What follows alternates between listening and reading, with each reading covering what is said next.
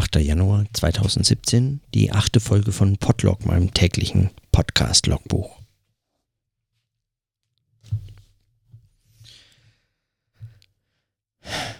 Ich wollte heute über mindestens einen Text sprechen, den ich heute mehrfach gelesen habe und über den ich äh, einige Zeit nachgedacht habe.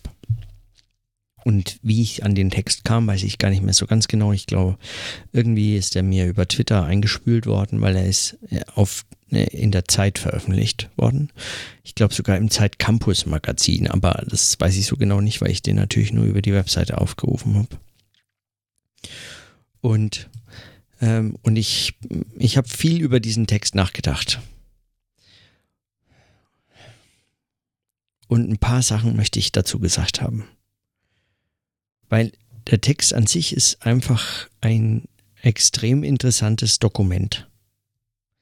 Inhaltlich, auch wenn das von einem Wissenschaftler geschrieben ist und man jetzt vermuten könnte, ah, das könnte auch wissenschaftlich interessant sein, was da so sagen inhaltlich steht, muss ich sagen, ist es absolut unbrauchbar.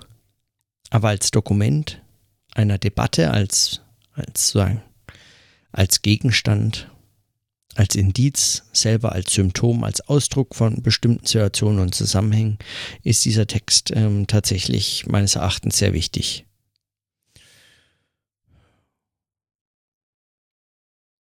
Es geht um den Text, der bereits am 29. Dezember 2016 erschienen ist, von Bernhard Pörksen, einem Medienwissenschaftler, der auch systemtheoretisch interessiert ähm, forscht und äh, theoretisiert und äh, kein Podium auslässt, auf dem er eingeladen wird. Ja, ist äh, sehr umtriebiger Herr und, ähm, und er ist sehr gerne Professor. also das äh, meine ich zumindest.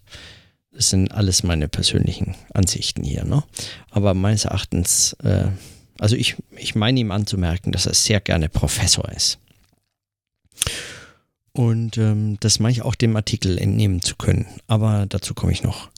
Ähm, der Artikel heißt Die postfaktische Universität. Und er ist vielleicht einer der schlimmsten Beiträge zur ja, Debatte um dieses sogenannte postfaktische.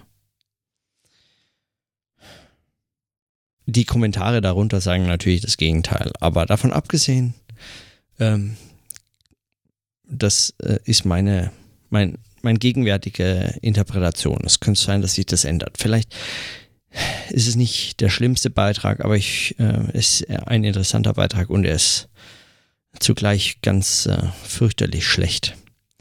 Äh, auf der Grenze zu blöd und ich frage mich, ähm, ich frage mich, ob das ernst gemeint sein kann oder nicht. Also bin hin und her gerissen. Also wenn er ironisch ist, wenn es einfach tatsächlich selbstironische Art ist, über wissenschaftliche Reflexionen zu solchen Begriffen nachzudenken und das zu schreiben, wenn es, wenn es fast Satire ist, dann Hut ab, guter Text.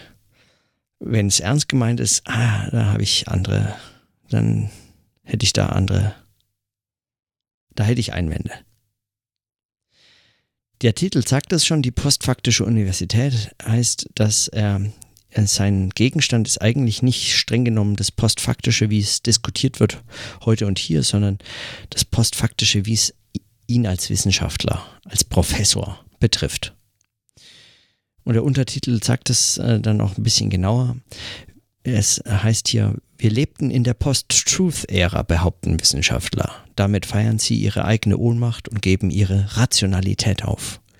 Gedanken zum Wort des Jahres. Und nachdem das ja jetzt nur Gedanken sind, kann ich auch nur Gedanken so anschließen. Aber die möchte ich notieren, weil also ich habe den Verdacht, dass ich an dem, an diesem, an diesem Dokument eigentlich nochmal ähm, noch später was festmachen lassen wird, ähm, was man vielleicht dann den äh, ein Anzeichen auf dem Weg zum Untergang eben dieses, äh, dieses Professorentums möglicherweise wird werten können. Wer weiß. Ja? Prognostische Fähigkeiten sind der, äh, sind der Gesellschaftsbeobachtung in der Regel ja nicht vergönnt. Auch nicht erhofft, aber genau davon abgesehen. Er steigt hier ein mit einer Debatte, äh, mit so einem er nennt es Bonmont, also äh, zu dem Jargon gleich mal vorneweg. In dem ganzen Aufsatz äh, schreibt ein Mitglied der Bildungselite, ein stolzer Professor äh, für die Bildungselite und äh, verhindert sprachlich ähm, sofort, also innerhalb kürzester weniger Zeilen, ähm, dass es jemand anders liest man möchte gerne unter sich bleiben. Das äh, ist dem Text anzumerken. Und das nicht, weil irgendwie, ne, ähm, also es gibt ja so einen Unterschied zwischen wissenschaftlicher Sprache, die der, die der Komplexität des Gegenstands angemessen kompliziert äh, oder äh, umfangreich im Wortschatz genau in den Begriffen ist. Und es gibt eine, die tatsächlich einen Habitus ausdrückt, äh, unabhängig vom Gegenstand. Und das liest man hier, weil der Gegenstand ist nicht sehr kompliziert. Also worum es hier geht, dieses postfaktische, diese, dieser, dieser Begriff, der all, äh, also wirklich weltweit um sich geworfen wird, als gäbe es kein Morgen, ähm, das ist keine komplizierte Sache. Aber das hindert einen nicht daran, das äh, total kompliziert darzustellen. Besonders wenn man meint, es geht ja hier um Wissenschaft. Ja, um was sonst. Gut, aber dazu noch. Also er beginnt mit einem Bonbon von Heinrich Mann. Ah, wen wundert's. Und ähm, zwar von 1938, als er sich überlegte, mit dem Kommunisten Walter Ulbricht gegen die gemeinsam verabscheuten Nazis sich verbünden zu wollen.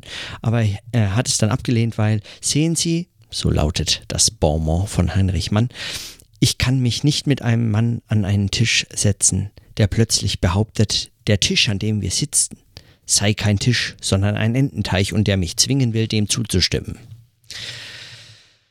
Um diesen Ententeich und diesen Tisch geht es ihm dann im Folgenden. Und mit wem er sich da hinsetzen möchte, äh, das äh, ist auch schon klar.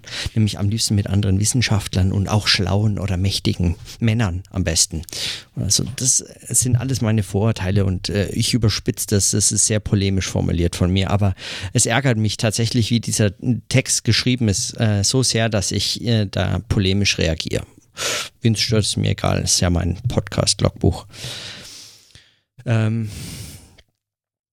genau, also er beginnt mit einem solchen Bonbon und ähm, und macht dann auch äh, relativ schnell klar, dass also es geht so um Donald Trumps Twitter-Account und äh, und Facebook-Postings frei erfunden, Impfgegnerkritik äh, und ähm, Klimawandel eine Erfindung und die das alles, was äh, tatsächlich intensiv diskutiert wird unter anderem auch in den Wissenschaften selber diskutiert wird, als Thesentheorien und so weiter, ist einfach hier äh, klare, also prototypische Beispiele ähm, von Verschwörungstheorien und Post-Truth.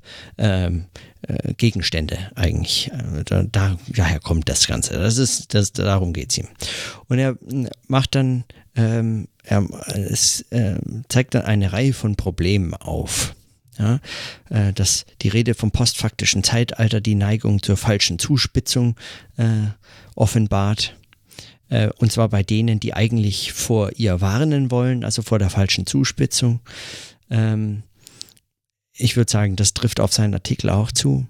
Aber, oder das Problem zwei, dass ähm, der Begriff des Postfaktischen ein rhetorisches Instrument der Polarisierung ist.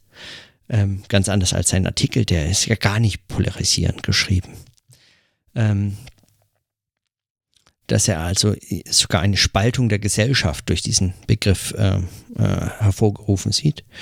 Problem Nummer drei wäre, dass die Rede vom postfaktischen Zeitalter ein Symptom der diskursiven Selbstaufgabe von Wissenschaft ist, die eigentlich für die Erzeugung gesicherter, prinzipiell jedoch unvermeidlich vorläufiger Erkenntnisse zuständig ist. Und da kommt man jetzt tatsächlich dem zentralen Gegenstand äh, des Bernhard Perksen in diesem Artikel äh, näher. Darum geht es ihm. Es geht ihm um die Bedrohung der Wissenschaft. Er beschreibt es als Selbstaufgabe, aber eigentlich ist es äh, tatsächlich, würde ich sagen, ähm, verletzter Stolz. Äh, es geht, ähm, er, er, er, der Artikel, äh, der, der wandert so auf dem schmalen Grad zwischen äh, fast, also ist fast schon, fast schon sein eigener Gegenstand. Er schreibt sehr deutlich über die Praxis von Wissenschaftlern, die sich beispielsweise ähm, ähm, die enttäuscht sind darüber, dass, äh, dass sie bedauern, dass sie, dass ihr, ihr Geltungs, äh, ihre gesellschaftliche Geltung abnimmt, dass man sie nicht mehr so oft einlädt in Fernsehsendungen, dass niemand vorher angerufen hat, ja, bei, von den Medienmachern beim Herrn Perksen und gefragt hat, Herr Perksen, hier gibt es einen neuen Begriff, postfaktisch, hat auch die Kanzlerin verwendet. Ist da was dran? Hätte Herr Perksen gesagt, nein, machen Sie sich keine Sorgen, postfaktisch, ist Quatsch. Hätte dann der Herausgeber der FAZ gesagt, ah wunderbar, okay, gut, dass wir nachgefragt haben. Alles wäre gut gewesen, ja, ähm, wäre uns viel Aufregung erspart gewesen, so ungefähr äh, die Hoffnung äh, dieser Professoren. Ja ist natürlich fern von jeder Realität, weil solche Professoren äh, muss man heute nicht mehr anrufen. Braucht einfach keinen, also dafür, dafür nicht. Ne? Heißt es hier ja immer so schön im Norden, äh, sagen wir immer, äh, danke, ja, dafür nicht. Ne? An, anrufen braucht man dafür aber auch nicht.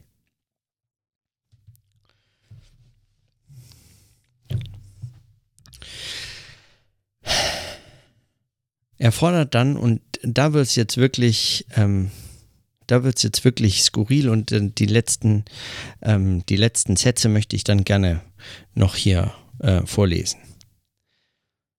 Notwendig geworden ist eine Aufklärung zweiter Ordnung. Also was man als Wissenschaftler tun soll, darum geht es ihm jetzt. Ja? Was bedeutet das für Wissenschaftler? Was sollten wir denn tun? Wenn jetzt Wahrheit äh, anscheinend nicht mehr die Bedeutung hat, uns keiner mehr anruft und so. Was sollten wir tun? Notwendig geworden ist eine Aufklärung zweiter Ordnung, die neben der Vermittlung von Inhalten systematisch auch über die Prozesse ihres Zustandekommens informiert und offensiv für die eigenen Rationalitätskriterien wirbt. Das klassische Gatekeeping muss durch das Gate Reporting, eine Begriffsschöpfung der Medienwissenschaftlerin Hanne Dettel, auch so eine Professorin wahrscheinlich, ergänzt werden. Was ist damit gemeint? Gatekeeping betreiben heißt Informationen auswählen, sie überhaupt als relevant auszeichnen. Das ist die klassische, nach wie vor unverzichtbare Kernkompetenz in einer Zeit, in der Gerüchte und gefährlicher Nonsens blitzschnell zirkulieren. Blitzschnell zirkulieren heißt übrigens immer Internet. Ne? Das ist das schlimme, schlimme Internet. Ja, ohne das wäre es ja nicht so blitzschnell. Ja, immer wenn da blitzschnell steht, Internet. Also ganz gefährlicher Nonsens blitzschnell zirkuliert. Ja, das böse Internet. Gate Reporting betreiben hingegen bedeutet, die eigenen Auswahlkriterien und Quellen offenzulegen und sich um die selbstreflexive, transparente, dialogisch orientierte Begründung von Relevanz, Stichhaltigkeit und Objektivitätsanspruch zu bemühen. Bildungsverantwortliche und Wissensarbeiter in Schulen und Hochschulen, in Redaktionen und in öffentlichen Debatten müssen heute nicht mehr nur verkünden, was sie selbst für richtig und wichtig halten. Es ist an der Zeit, dass sie selbst zu Dolmetschern ihrer Disziplin werden und sich als kraftvolle Vermittler ihrer Profession begreifen, die Metarezepte der Wissensüberprüfung und etablierte Spielregeln der Faktenrecherche mitliefern. Sie müssen erklären und wieder erklären, wie sie arbeiten und warum sie sagen, was sie sagen. Es gilt überdies das Prinzip, das Gate Reporting unerschrocken auch auf die Mächte der Gegenaufklärung anzuwenden, sie ohne falsche Scheu zu attackieren. Das ist übrigens vermutlich das, was er oben äh, polarisierend kritisiert, also dieses Polarisieren, das er ja nicht möchte, das äh, sei ja schlecht. Also die Gegen, aber gut, also das ist schlecht, aber erst muss man, also damit man wieder dahin kommt, wo dann alles Einheitsbrei oder so ist, keine Ahnung, davor muss man erstmal die Gegenaufklärung ohne falsche Scheu attackieren. Wir brauchen nötiger denn je eine angstfreie, wissenschaftlich gestützte Machtanalyse und Ideologiekritik, die fassbar werden lässt, wer auf intransparente Weise Informationsströme algorithmisch Internet lenkt, im Netz und anderswo Propaganda betreibt, von Stimmungsmanipulation, Fake News und Social Bots ökonomisch oder politisch profitiert, Pseudo-Experten oder scheinbar neutrale Graswurzelorganisationen aufbaut.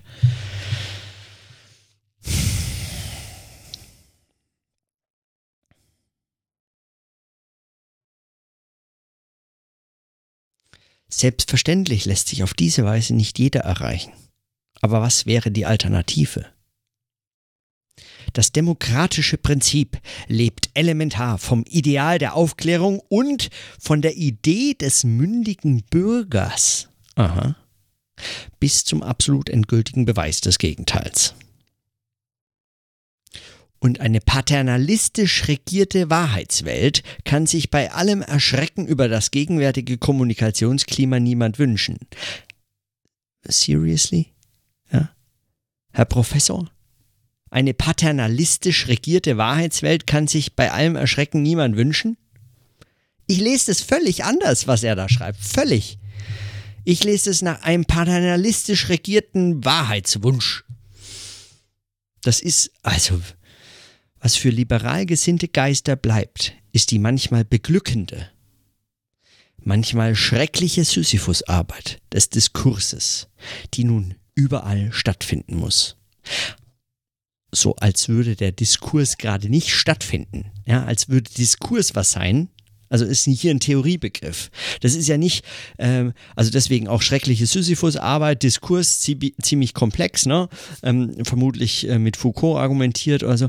Diskursanalyse, ähm, die, die äh, Strukturen äh, und, und, und Werkzeuge und, äh, und, und Strategien und Machtinstrumente, die in so einem Diskurs äh, Deutungshoheiten und was nicht alles konstituieren, die sind hier alle bemüht und die sind manchmal beglückend, wenn man sie ausüben muss, wenn man da involviert ist, wenn man eingebunden ist in diesen Betrieb und manchmal schreckliche Sisyphus-Arbeit, weil es geht halt nicht, lässt sich nicht so steuern. Wir reden hier über die Gesellschaft letztlich, ähm, äh, die sozusagen der Diskurs der Diskurs ist und dann ähm, ähm, also viel zu komplex ist, um sie zu steuern. Deswegen Sisyphus-Arbeit, die nun überall stattfinden muss, als, als äh, würde sie nicht stattfinden. Kurz mal nicht aufgepasst, zack, Gesellschaft findet nicht mehr statt.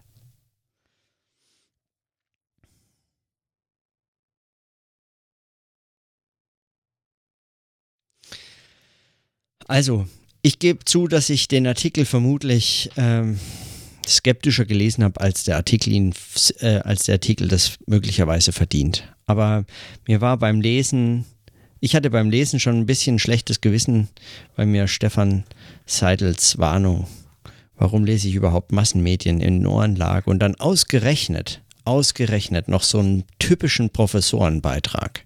Ja.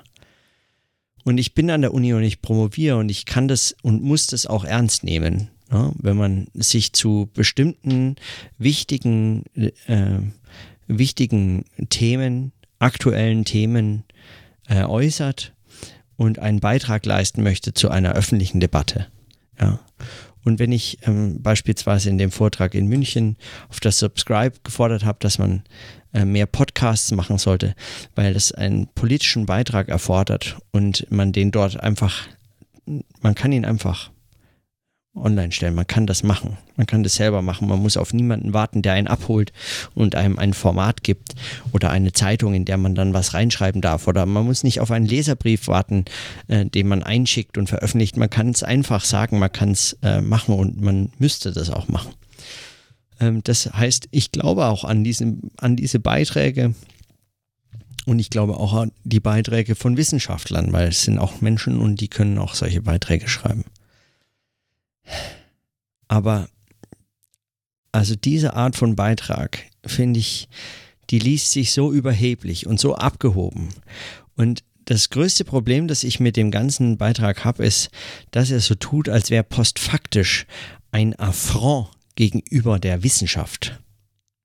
Fast schon eine Beleidigung. Wie so Majestätsbeleidigung. Und gerade der Professoren, also der paternalistisch regierenden Wahrheitshüter dieser Universität, die er sich offiziell nicht mehr wünscht, aber davon abgesehen kann er das ja auch nur sich offiziell nicht wünschen, weil er ist es ja schon. Ne?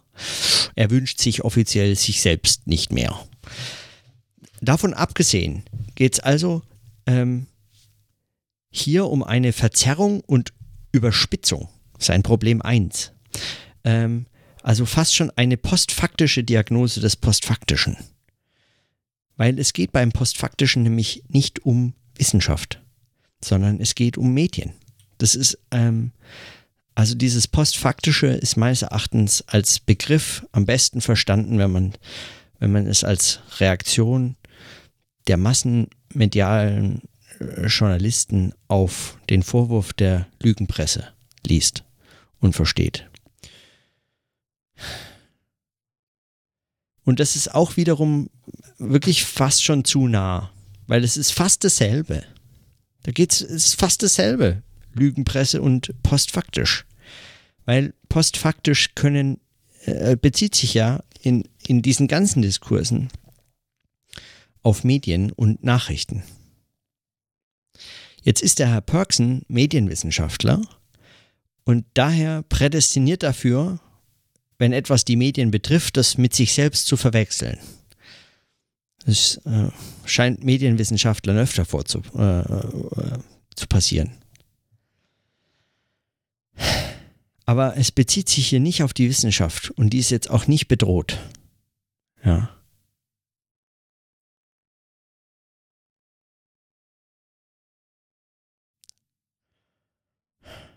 Meines Erachtens ist man da viel eher aufgerufen, sich über die politischen, die politische Bedeutung von Wissenschaft, von Journalismus und so weiter Gedanken zu machen. Und einen Beitrag zu leisten, sich einzubringen. Ja. Sich einzubringen, Positionen zu beziehen, sich einzubringen.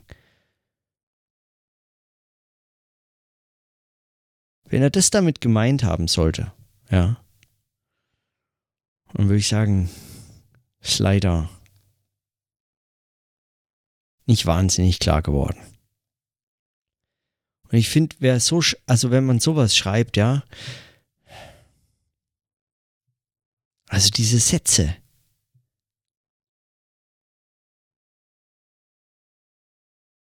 eine wissenschaftlich gestützte Machtanalyse und Ideologiekritik, die fassbar werden lässt, wer auf intransparente Weise Informationsströme algorithmisch lenkt, im Netz und anderswo Propaganda betreibt, von Stimmungsmanipulation, Fake News und Social Bots ökonomisch oder politisch profitiert, Pseudo-Experten oder scheinbar neutrale Graswurzelorganisationen aufbaut. Das sei nötiger denn je.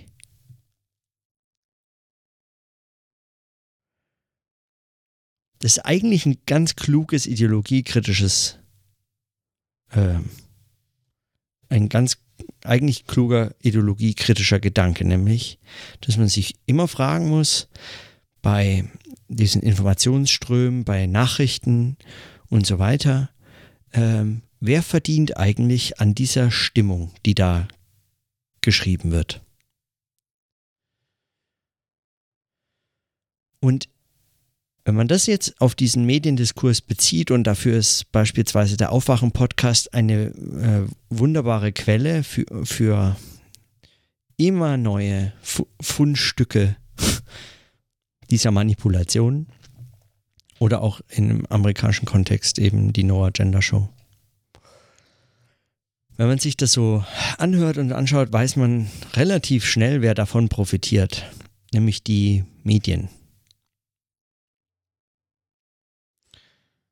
Ja, sowie Krankenhäuser ähm, nur bedingt an der Gesundheit ihrer Kunden interessiert sein können, wie das System theoretisch ja schon oft ähm, in dieser seltsamen Verstrickung äh, analysiert worden ist. So wenig können ähm, der, der seine Produkte verkaufen wollende Journalismus sich wünschen, dass man ihn nicht mehr bräuchte, dass die mündigen Bürgerinnen und Bürger plötzlich andere Wege finden, sich über die Welt Gedanken zu machen, rauszufinden, was vorgefallen ist und was jetzt zu tun sei. Daran können die kein Interesse haben. Mit aller Kraft und aller allem Aufwand, notfalls mit so absurden Begriffen wie Fake News und postfaktisch und äh, Post-Truth und was nicht immer, muss man versuchen, die blitzschnelle Verbreitung von Nonsens, also das Internet, ja, oder hier die algorithmisch gelenkten Informationsströme auf intransparente Weise algorithmisch gelenkten Informationsströme im Netz, Fake News und Social Bots zu hinterfragen. Dass schon an dem Hinterfragen dieses, dieser Formen natürlich wiederum jemand dran verdienen will und das die Medien sind, das wird hier einfach verschwiegen. Und das, und da würde ich jetzt den größten Vorwurf an den Beitrag machen.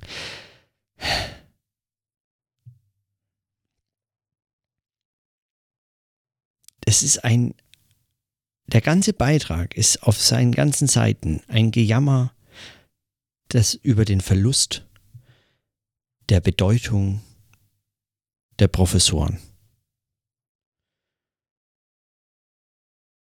Dass niemand sie fragt, helft uns doch endlich mal, hier die Informationsströme transparenter zu steuern. Helft uns doch mal, wo ist denn unsere Wahrheit geblieben? Könnt ihr, ihr seid doch eigentlich dafür zuständig, seid doch ihr zuständig. Fühlt ihr euch nicht auch bedroht? Und wenn man dieses ideologiekritische Argument, was eigentlich ein gutes wäre, ein brauchbares, wirklich etwas, was man, was sich lohnen würde, jetzt mal genau wieder auf die Agenda zu setzen oder mal drüber nachzudenken und auch sich mit anderen Menschen darüber zu unterhalten und zu fragen, wie es denn aussieht mit so der Relevanz von Ideologiekritik im Alltag und wie man selber dazu steht, was man da so macht, was so seine eigenen Lösungsmittel sind, was ist denn deine Nachrichtendiät, wie das Stefan Schulz nennt und so. Dieses ideologiekritische Argument, wenn man mal ernst nimmt, muss man sich fragen, wer ist denn der Profiteur, würde jemand jetzt auf dieses Gejammer reagieren? Ja, genau. Die paternalistisch regierenden Wahrheitshüter, die Professoren der Universitäten. Das sind die liberal gesinnten Geister, die er da am Schluss schreibt, die mit der beglückenden und schrecklichen Sisyphus-Arbeit betraut sind, nämlich dem Diskurs, die sich da involvieren, die opfern alles in dieser schrecklichen Sisyphus-Arbeit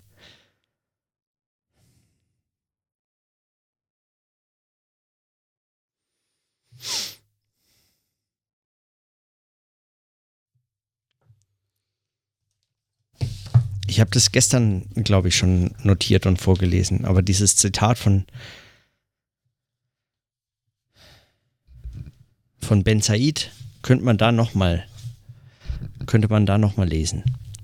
Und wenn im Gegenteil ein Intellektueller, der nicht politisch aktiv ist, ein unverantwortlicher Ideologe wäre, der niemandem gegenüber Rechenschaft ablegen muss, den am nächsten Tag sein Geschwätz von gestern nicht mehr interessiert? Und da, da, das, genau da wäre doch der Ansatzpunkt, ja?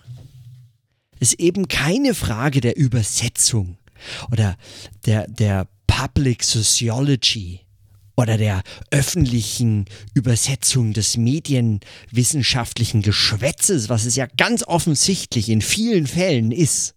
Ja, Geschwätz, Jargon, wirklich einfach, äh, einfach verbal oder nie.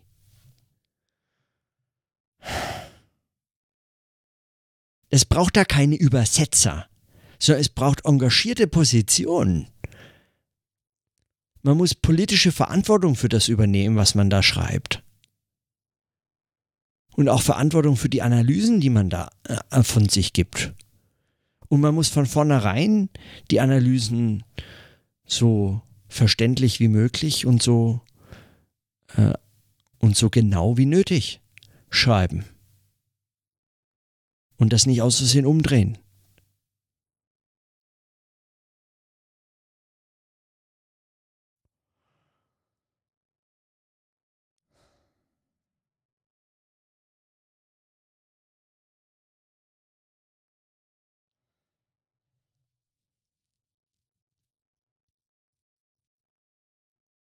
Also ich habe den Eindruck, dass dieser Artikel mich mal wieder so geärgert hat, wie viele Artikel in Zeitungen und vor allem in Feuilletons mich in der letzten Zeit ärgern, ähm, weshalb ich meine Zeitung abbestellt habe und äh, eigentlich vermeide, sowas zu lesen und dann bei dummen Gelegenheiten passiert es mir dann wieder, dass irgendjemand aus meiner Timeline in meinem Twitter-Feed mir dann doch wieder so einen Artikel reinspült. Ich klicke drauf und dann bleibe ich hängen und lese ihn zu Ende und bereue es quasi instantan. Ja, das ist die Netzwelt, die sich da ausdrückt. Instantan. Blitzschnell. Äh, ich bin zu viel im Internet unterwegs, da geht alles blitzschnell dann. Äh, ihr merkt ja schon, es ist algorithmisch gelenkt hier alles. Ähm,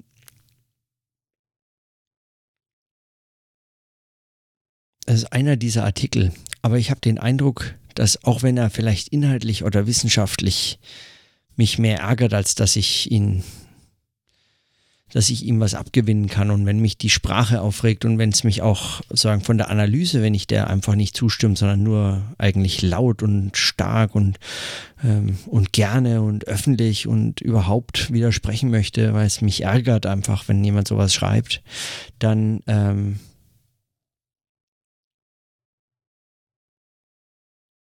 ist es auf jeden Fall ein, ein grandioses Zeugnis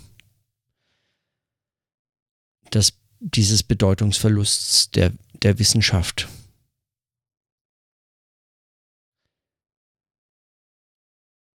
Also es, es, es, es bezeugt, worüber es zum Teil auch schreibt, dieses Dokument.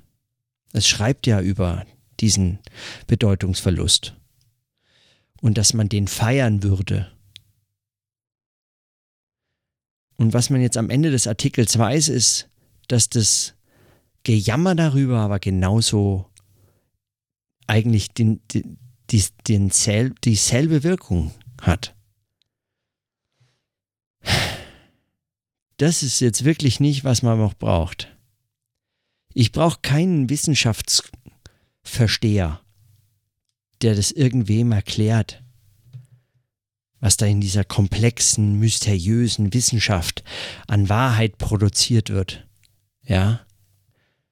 Die Rationalität verteidigt gegenüber den Demagogen und Populisten und ihrer orchestrierten Propaganda.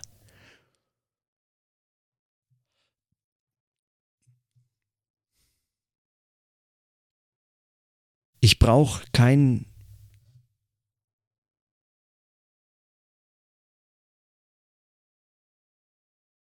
Gate Reporter.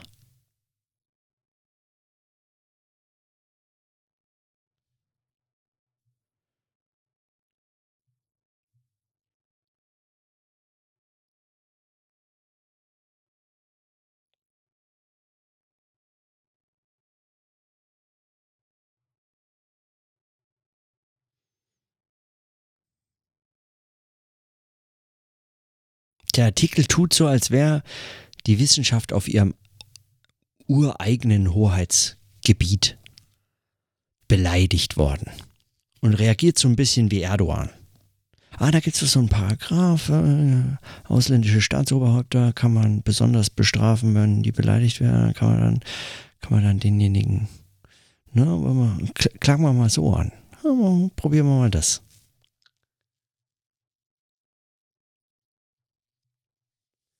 Weil man sich auf dem Hoheitsgebiet einer besonders gesicherten Autorität sicher fühlt. Einem Anspruch zumindest, auch wenn offensichtlich die Zeichen darauf dahin deuten, dass man diesen Anspruch vielleicht gar nicht mehr glaubhaft ausfüllen kann. Auf der anderen Seite ist es vollkommener Quatsch, ja. Es ist vollkommener Quatsch, also diese ganze Diagnose ist einfach Quatsch. Das überspitzt nicht nur, das ist einfach Quatsch. Es ist nämlich eben nicht so, dass wir Post-Truth sind. Wir verlassen uns ständig auf Wahrheiten, die ganze Zeit und vor allem und auch auf wissenschaftliche Wahrheiten. Da ist überhaupt niemand bedroht, vor allem nicht die wissenschaftlichen Wahrheiten dessen, was äh, gemeinhin so als wissenschaftlich, also als Hard Sciences oder als naturwissenschaftlich, als die wahre Wissenschaft, die harten Fakten beschrieben wird. Klimawandel und äh, also Klimawandel beispielsweise, da hat man es mit wenigen Hard Facts zu tun. Ja? Da kann man ja mal hingehen zu dem Post, äh, zu dem, zu dem Post, zu dem, ähm, äh, zu dem PIC, zum Beispiel in Potsdam. Potsdam Institut für Klimafolgenforschung. Kann man ja mal hingehen, was das für gesicherte Fakten sind. Und dann werden die einem zeigen, auf welchen Modellen diese Rechnungen basieren und dass sie sich ändern und sie sich in den letzten 15 Jahren ständig geändert haben und dass man ständig anpasst und, und überhaupt. Dass das Work in Progress ist. Und damit will ich wirklich nicht sagen, Klimawandel gibt es nicht und so. Ich, äh, ich halte es für wahrscheinlicher, dass das stimmt, als dass es nicht stimmt und überhaupt ich halte es auch für hochplausibel, dass der Mensch da sein, einen großen Beitrag dazu leistet und überhaupt. Darum geht es mir ja gar nicht.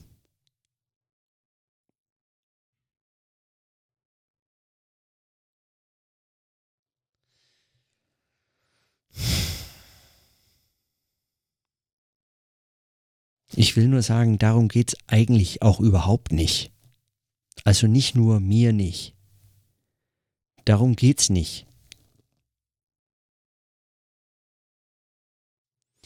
Es geht darum, dass man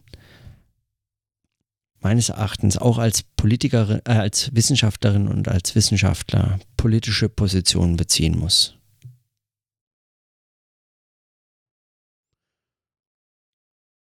Dirk Becker hat mal in einem Tweet an mich geschrieben, es gilt eben sachlich zu bleiben, um zum richtigen Zeitpunkt für die richtige Sache zu streiten. Aber wann kommt der denn, dieser richtige Zeitpunkt? Warum ist der denn nicht längst schon da? Und warum müssen wir noch auf irgendwelche richtige Sachen warten?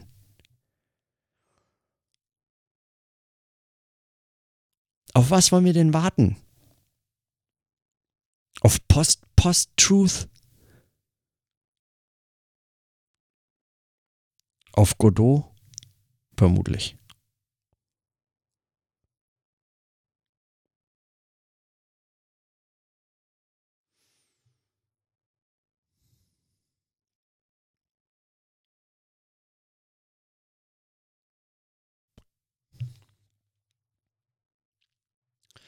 Ich wollte heute eigentlich noch über einen anderen Text sprechen, aber das lasse ich, weil es wird mir zu spät und, ähm, und der wird mich auch noch weiterhin beschäftigen. Ich habe nämlich dann, nachdem ich äh, diesen Artikel von Perksen gelesen habe, der weniger brauchbar war, ein, äh, ein, ein viel spannenderes und genau diesen Punkt eigentlich sehr viel deutlicher machendes ähm, Dokument gelesen. Und zwar die auf diesem ähm, äh, auf diesem, wie nennen die sich, Identitäre, genau, also diese äh, ähm, äh, Neonazis mit intellektuellem Touch, ähm, diese identitären Bewegungen. Da gibt es ja diese eine Webseite von Götz Kubitschek oder Kubitschek, ich weiß nicht, Kubitschek, würde ich sagen, ähm, herausgegeben also Redakteur, verantwortlicher Redakteur äh, von Sezession. Und die haben einen Briefwechsel veröffentlicht. Das kam heute auch über meinen Tweet. Maren Lehmann hat es, glaube ich, geretweetet von jemand anderem, der das getwittert hat. Ein Briefwechsel zwischen Klaus Leggevi, dem einem Kulturwissenschaftler und, ähm, äh, und äh, Politikwissenschaftler, ähm, der ist, ähm, glaube ich, Leiter des Kulturwissenschaftlichen Instituts in in Essen, des KWIs, und, ähm, und äh, eben diesem Götz Kubitschek, der so ein bisschen, ähm, naja, der intellektuelle, die intellektuelle Führerfigur, der Chefintellektuelle der Identitären in Deutschland ist. Ähm, und mit dem es, glaube ich, äh, so, weil ich mich erinnere, also ziemlich sicher auch einen ähnlichen Briefwechsel schon mal gab mit Armin Nasi, äh, der äh, ein Soziologe aus München, der auch mit äh, Kubitschek schon mal ähm, den Dialog gesucht hat und auch so einen Briefwechsel verfasst hatte. Und auch der wurde schon veröffentlicht. Ich äh, werde mir das auch nochmal anschauen die nächsten Tage. Ähm, und der Briefwechsel zwischen Klaus Leggevi und Götz Kubitschek ist auch wirklich extrem spannend. Äh, und aus einer Verärgerung über einen Artikel, den dann Klaus Leggevi in der, in der Taz geschrieben hat, hat dann sozusagen als Rache Götz Kubitschek diesen Briefwechsel veröffentlicht und äh, jetzt dafür gesorgt, dass er komplett äh, online steht. Äh, in der Hoffnung, dass es irgendwie vermutlich den Herrn Professor, wie er den äh, Klaus Legge wie immer anspricht, der Herr Professor, ähm, diskreditiert, wenn alle Welt lesen könnte, wie er sich mit ihm auseinandergesetzt hat. Ähm, das tut es natürlich äh, nicht oder was heißt nicht natürlich, aber es ist auch ein extrem spannendes Zeugnis von dem, was momentan wirklich passiert. Ja, und da merkt man sehr schnell, wenn man diese Briefe liest, die mit großer Ernsthaftigkeit und großer Leidenschaft auch für diese Diskussion geschrieben sind und auch mit einem gewissen Respekt eben für den jeweils anderen als eben jemand, der mit einem diesen Briefwechsel pflegt, ähm, da merkt man sehr schnell, dass dieses ganze äh, dieses ganze Gejammer und, äh, und, und Gekeife über, äh, über postfaktisch ein aufgeblasener Quatsch ist. Darum geht es nicht. Und worum es wirklich geht, das passiert ähm, fernab von diesen Diskursen in den, in den Medien. Ja, das passiert in solchen Briefwechseln. Da äh, finden Auseinandersetzungen statt, von denen man äh, kaum was erfährt und vor allem in einer Offenheit und in einer in einer Schärfe und in einer Brisanz und auch äh, in einer Bedrohlichkeit, wie, ähm, wie ich mich zumindest, also ich bin ja jetzt nicht so alt, aber äh, ich mich nicht erinnern kann, dass mich das schon mal, ähm, dass ich das schon mal so lesen konnte. Und ähm, dass es heute passiert. Also es ist ungefähr ein Jahr alt, also März 2016 ist der, äh, Februar, März 2016 ist dieser Briefwechsel äh, passiert, glaube ich, also oder in der ersten Jahreshälfte 2016 auf jeden Fall haben die diese Briefe geschrieben und, ähm, und das lohnt sich sehr, das zu lesen. Wenn, der, wenn man dann ganz absteigen möchte in die Tiefen, äh, dann äh, kann man sich auch noch bei Teil 2, da ist, war die Kommentarfunktion äh, ähm, offen. Kann man sich auch noch die Kommentare durchlesen. Aber dafür muss man schon ein großes, große ähm, ähm, re reflexive Distanz oder Gelassenheit mitbringen. Also man darf sich nicht leicht aufregen. Entgegen meiner eigenen Notiz jetzt zu dem Artikel von Perksen, bei dem ich mich wirklich geärgert habe, ist mir das hier ganz gut gelungen, weil weil weil es um eine um eine ernsthaftere Sache geht. Also weil es mir da tatsächlich, weil man da tatsächlich sieht, worum es geht. Auch ähm, wo die politische Diskussion momentan verläuft äh, und wovon man nicht viel mitbekommt. Ähm, und wovon bestimmte Protestbewegungen, die man dann, äh, wo man, wo, worauf man eine Kamera richten kann, um sie dann ins Fernsehen zu bringen, nur ein Ausdruck sind. Oder vielleicht eben nicht nur ein Ausdruck, aber ein Ausdruck sind von einer politischen, ähm, von einem politischen Diskurs, der zurzeit stattfindet, von dem man ähm, wissen kann. Und das konnte man natürlich schon ähm, in den in dem Texten von Armin Assi und Götz Kubitschek und ähm, anderen äh, Briefwechseln oder Dokumenten, die das belegen. Und es gibt auch äh, eine ganze Reihe ähm, linker äh, Beobachtungen dieses äh, Neonazi-Milieus und auch ihrer intellektuellen äh, Salons oder ähm, Ritterburgen, auf denen die sich dann treffen ähm, und, ihre, und ihre Konferenzen zur Gesellschaftsveränderung. Ähm, Klaus Leckewi nennt es dann in einem Artikel eben im, äh, in der äh, Taz oder in seinem Buch mit der Überschrift Auf der Schwelle zum Faschismus. Radikale Identitäre bedrohen Europa.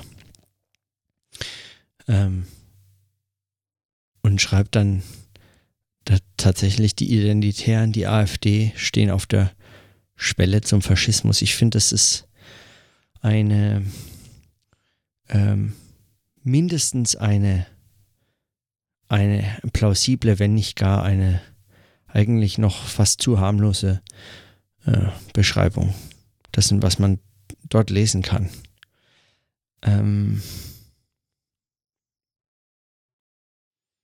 es müsste echt ein, eigentlich ein Weckruf für Antifaschisten sein. Die hoffentlich sich noch in vielen Leuten versteckt zeigen. Darum ging es eigentlich, ja. Und dann ärgert einen so ein Artikel von Bernhard Perksen einfach noch viel mehr. Der so echt mit so einem, so einem beleidigten Wissenschaftler-Habitus, das, äh, es ärgert mich einfach. Es ärgert mich, weil es darum nicht geht, weil es einfach nicht geht. Und, und weil, es, weil es so tut, als, als ging es darum und damit eigentlich verhindert, dass man die Positionen ähm, und die Kritik und die Reflexion und die Ideologiekritik vor allem leistet, um die es wirklich gehen müsste. Ja? Es geht um Ideologiekritik, ja. Aber eben als nicht in ihrer politischen Dimension zu unterschätzende. Es geht um die Herausforderung für Wissenschaftler in, unter Bedingungen des Internets, der vernetzten Medien und einer, eines bisweilen skurrilen öffentlichen Diskurses und einer ganz schrägen und zum Teil brenzlichen, zum Teil völlig undurchschaubaren und ganz seltsam angespannten, aber irgendwie doch völlig relaxten politischen Stimmung äh, geht es darum, der Frage nach der, nach der gesellschaftlichen Relevanz und der politischen Verantwortung von Wissenschaftlerinnen und Wissenschaftlern und von Wahrheitsfindungsprozessen, von diesen Beiträgen, ja, sich über diese Frage neu auszutauschen. Nicht ganz neue Lösungen oder was auch immer, alles neu, ja, aber man muss damit mal wieder beginnen. Ich habe heute auch angefangen, so einen Vortrag von Slavoj Žižek in Berlin, den er in Berlin gehalten hat, zu hören. Es gibt da so einen Podcast, ähm, der äh, Zizeks Vorträge, die auf YouTube erscheinen, dann als Audiostream in so einen Podcast stellt. Äh, super dankbare Aufgabe. Ich finde es großartig, dass es das gibt. Kann man die nämlich alle auch noch als Podcast hören, wenn man das blöde YouTube-Video nicht sehen will. Und die YouTube-App wäre auch äh, aufhört abzuspielen, wenn man dann den Bildschirm sperrt auf dem äh, Smartphone beispielsweise, was extrem unpraktisch ist, wenn man es als Audioabspielgerät äh, braucht. Und ähm, man muss äh, Shishak jetzt nicht nochmal hundertmal sehen, das reicht völlig, ihn zu hören, das ist, darum geht es sowieso. Und ähm, und dafür ist es hervorragend geeignet. Und es geht äh, tatsächlich auch da wieder um den, um die eigentlich einen, die, die neuen Herausforderungen einer einer, einer sich selbst wiederfinden müssenden linken Bewegung ähm, wieder von Anfang an anfangen. Oder so ähnlich heißt der. To begin from the beginning oder so heißt der Aufsatz mit so einem ähm, Lenin-Zitat. Das sind Fragen, da beschäft das beschäftigt mich tatsächlich momentan sehr. Und dafür möchte ich dieses, dieses Podcast-Logbuch auch nutzen können. Ja? Dafür ist es für mich auch, deswegen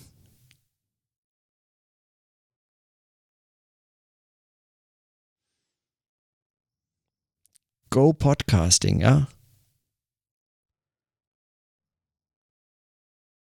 Dieses öffentliche Nachdenken, und da, da stimme ich ihm ja zu, Bernhard Perksen es geht schon um Transparenz. Aber ich brauche jetzt keinen Übersetzer, der wieder Public Sociology nach vorne treibt und dann so tut, als ging es nur darum, dass man es dem dummen Volk auch noch erklärt, was man da äh, in seinen sozialwissenschaftlichen, äh, quantitativen Studien jetzt wieder neulich gezählt hat.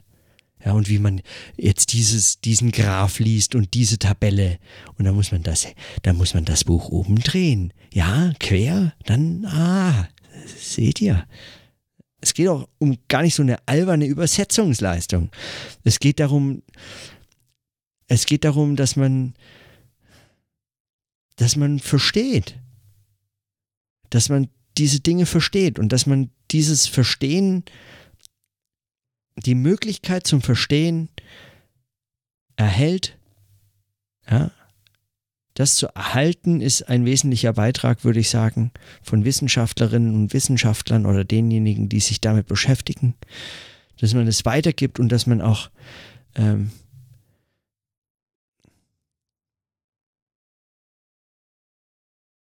dass man sich auch mit Themen beschäftigt, mit denen sich nicht jeder beschäftigen möchte oder kann oder so. weiß ich nicht. Es geht aber vor allem einfach auch um diese, um diese Verantwortung. Diese auch politische Verantwortung. Und es geht darum, dass man sich diese Frage stellt.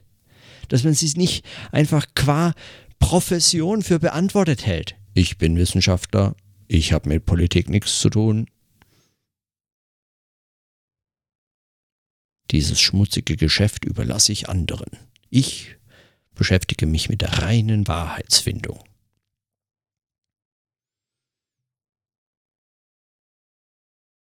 Das sind diese Intellektuellen, die eigentlich die schlimmsten Ideologen sind, weil sie sich für niemand, vor, vor niemanden verantworten müssen, von denen Daniel Ben Said schreibt. Ja, diese Art der Verantwortung. Und, und es geht ja nicht um eine Verantwortung, weiß ich nicht, es geht weder um eine religiöse noch um eine wissenschaftliche, weil wissenschaftlich verantwortet sich jede Wissenschaftlerin und jeder Wissenschaftler natürlich vor anderen Wissenschaftlern, vor wem sonst.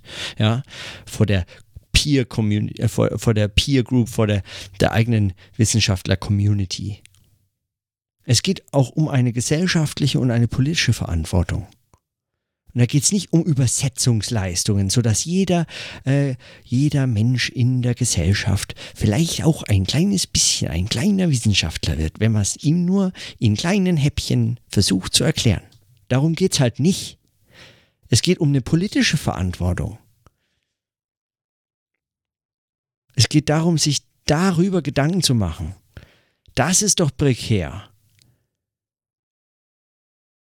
Vielleicht mehr als vor zehn Jahren oder was. Und das ist auch, was herausgefordert ist unter Bedingungen ähm, des Internets und der Kommunikation im 21. Jahrhundert oder wie man es auch immer nennen will, mit welchen klingenden Phrasen man seine Forschungsprojekte bewirbt oder seine Bücher oder, ähm, oder seine Zeitungen und seine Zeitungsbeiträge.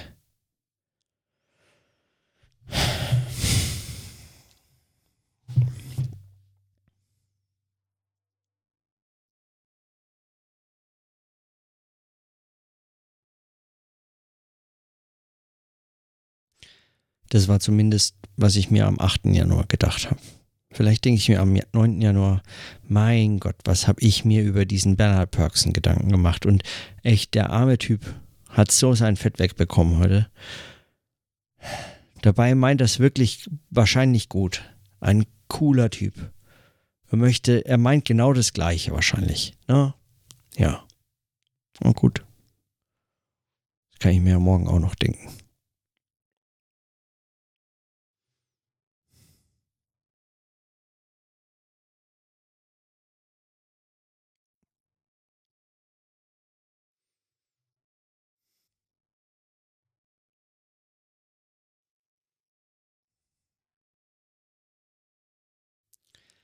Lest mal mehr Daniel Ben Said. Das ist auch schon von der Sprache einfach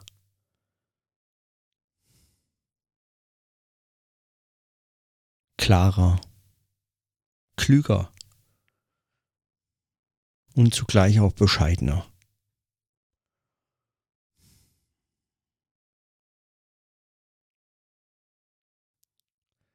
Dann also bis morgen. Tschüss.